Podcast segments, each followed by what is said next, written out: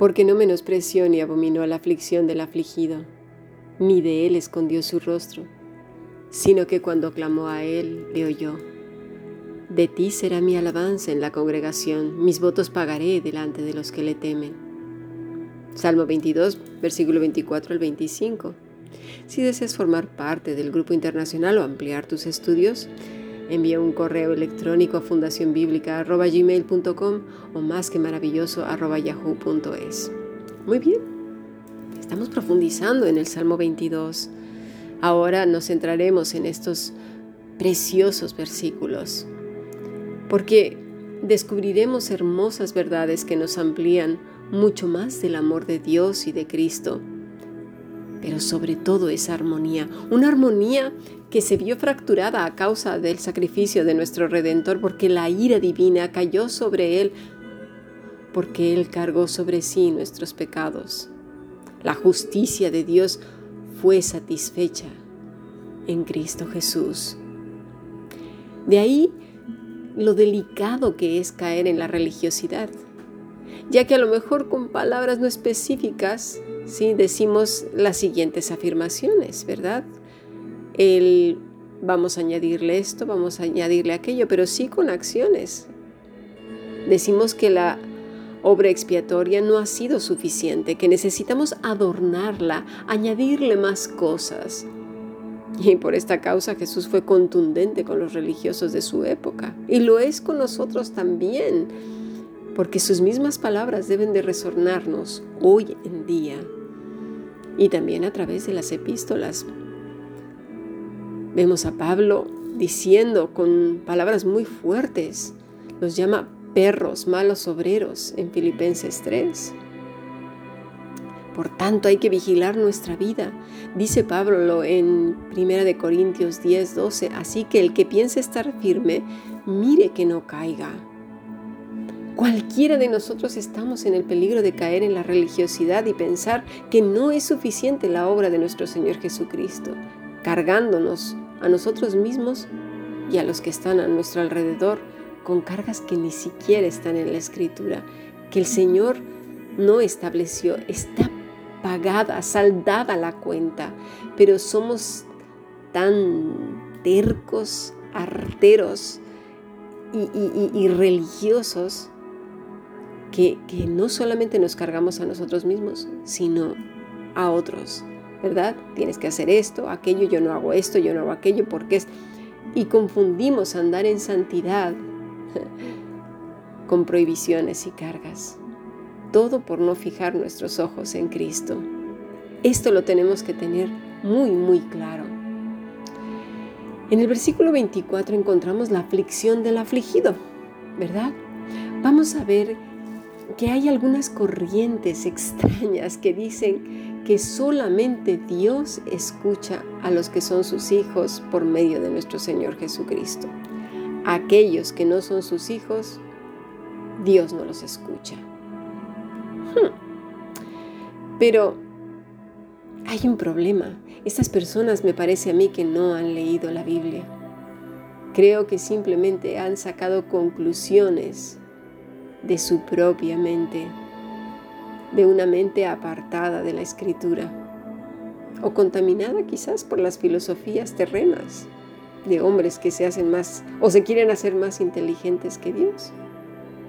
Sin embargo, mira un poco atrás de tu vida, cuando, cuando aún el Señor no te rescataba, cuando pertenecías al mundo. ¿Cuántas veces Dios te libró de males? ¿Cuántas veces clamaste al Señor porque no tenías que comer y necesitabas llenarles la barriguita a tus niños, pagar el alquiler? salir adelante. ¿Cuántas veces clamaste a Él cuando estuviste en peligros? Cuando sentías que ya no había nada más que hacer. ¿Cuántas? ¿Verdad que muchas? ¿Y cuántas te contestó el Señor? Yo creo que todas, tenés así que estás ahora mismo escuchando este podcast. Pero esta idea de que Dios no sustenta su creación me parece grosera, altanera, arrogante, majadera, insolente, rebelde. ¿Sí? Esto de que Dios no oye plegarias, que las únicas que oye son las de sus hijos. Me parece todas esas cosas y más. Me reservo las palabras. En Hebreos 1, versículo 2 dice, en estos postreros días nos ha hablado por el Hijo, a quien constituyó heredero de todo y por quien asimismo hizo el universo, el cual siendo el resplandor de su gloria y la imagen misma de su sustancia, y quien sustenta, ¿qué? Todas las cosas con la palabra de su poder, habiendo efectuado la purificación de nuestros pecados por medio de sí mismo, se sentó a la diestra de la majestad en las alturas Mm, interesante, ¿verdad? Sustenta todas las cosas. En el Salmo 104, en toda la totalidad del Salmo, leemos que Dios es el sustentador de su creación de una manera gloriosa y hermosa, armoniosa. Si no la sustentara, esto sería un caos. Los planetas chocarían unos con otros, la Tierra no estaría en su órbita, ni el Sol, ni nada. Pero a veces somos tan egocéntricos que solo nos centramos en nosotros mismos como humanos, olvidando a los animales, la vegetación, los mares, el centro de la tierra, fuera de nuestro planeta, etc. Dios nos sustenta todo. Dime tú, como padre de familia, si tú ves a un niño que no forma parte de tus hijos ni de tu familia misma, clamando a ti por un trozo de pan, ¿no se lo darías? ¿Le darías una patada y le dirías no solamente a mis hijos? ¿Qué clase de Dios muestran estas personas? El que no conoció al Padre no conoce al Hijo y el que no conoce al Hijo no conoce al Padre.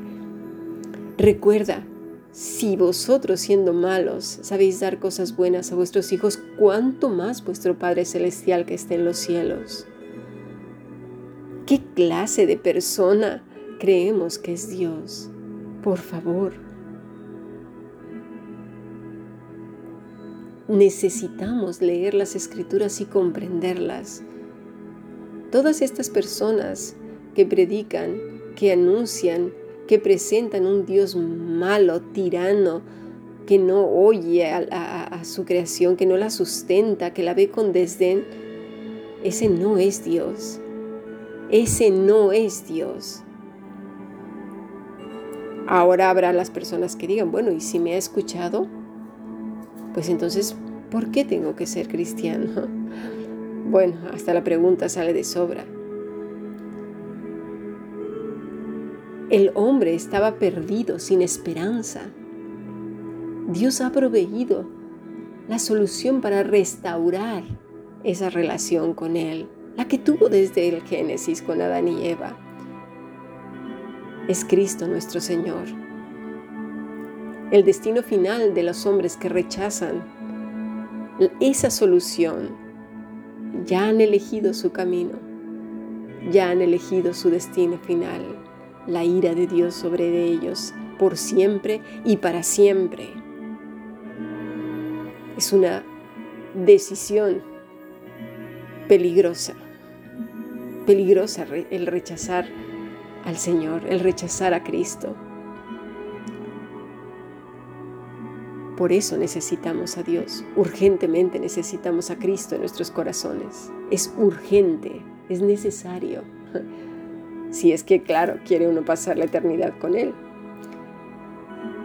Ahora bien, en este salmo en particular vemos una relación armónica de Jesús con el Padre y también obviamente de su autor, de David, con Dios.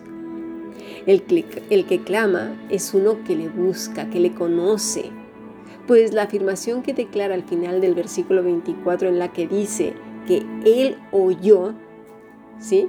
Aquí nos damos cuenta de que es un buen padre que oye a sus hijos. Pasemos a nuestro siguiente podcast.